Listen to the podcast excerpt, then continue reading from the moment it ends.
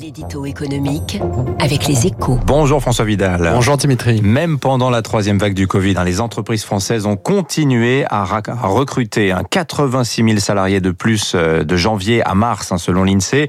Euh, c'est une surprise, François, et puis euh, un signe de la bonne résistance de l'emploi dans le pays. Hein. Oui, d'autant qu'il faut avoir en tête, Dimitri, que cette performance a eu lieu alors que l'activité économique reculait de 0,1% seulement, c'est vrai, mais dans un pays réputé pour sa supposée préférence pour le chômage, il est quand même très intéressant de constater qu'un recul du PIB n'a eu aucun impact sur les créations d'emplois.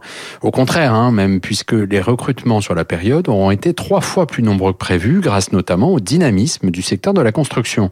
Alors bien sûr, hein, tout cela ne suffit pas à effacer les stigmates de plus d'un an de crise. Hein. L'emploi salarié dans le privé reste encore inférieur de près de 250 000 à ses niveaux de 2019, mais on voit bien qu'un scénario de rattrapage rapide porté par la reprise en cours est en train de s'écrire. François, on peut espérer que la vague de licenciements redoutée d'ici la fin de l'année soit moins haute que prévu?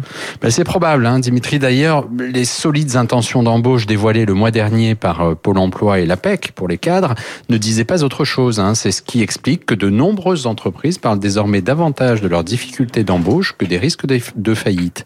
De quoi alimenter les craintes de certains économistes d'un retour imminent de l'inflation, favorisé par des de salaire dans certains secteurs, de quoi surtout soutenir le moral des ménages historiquement indexés sur les perspectives du marché du travail.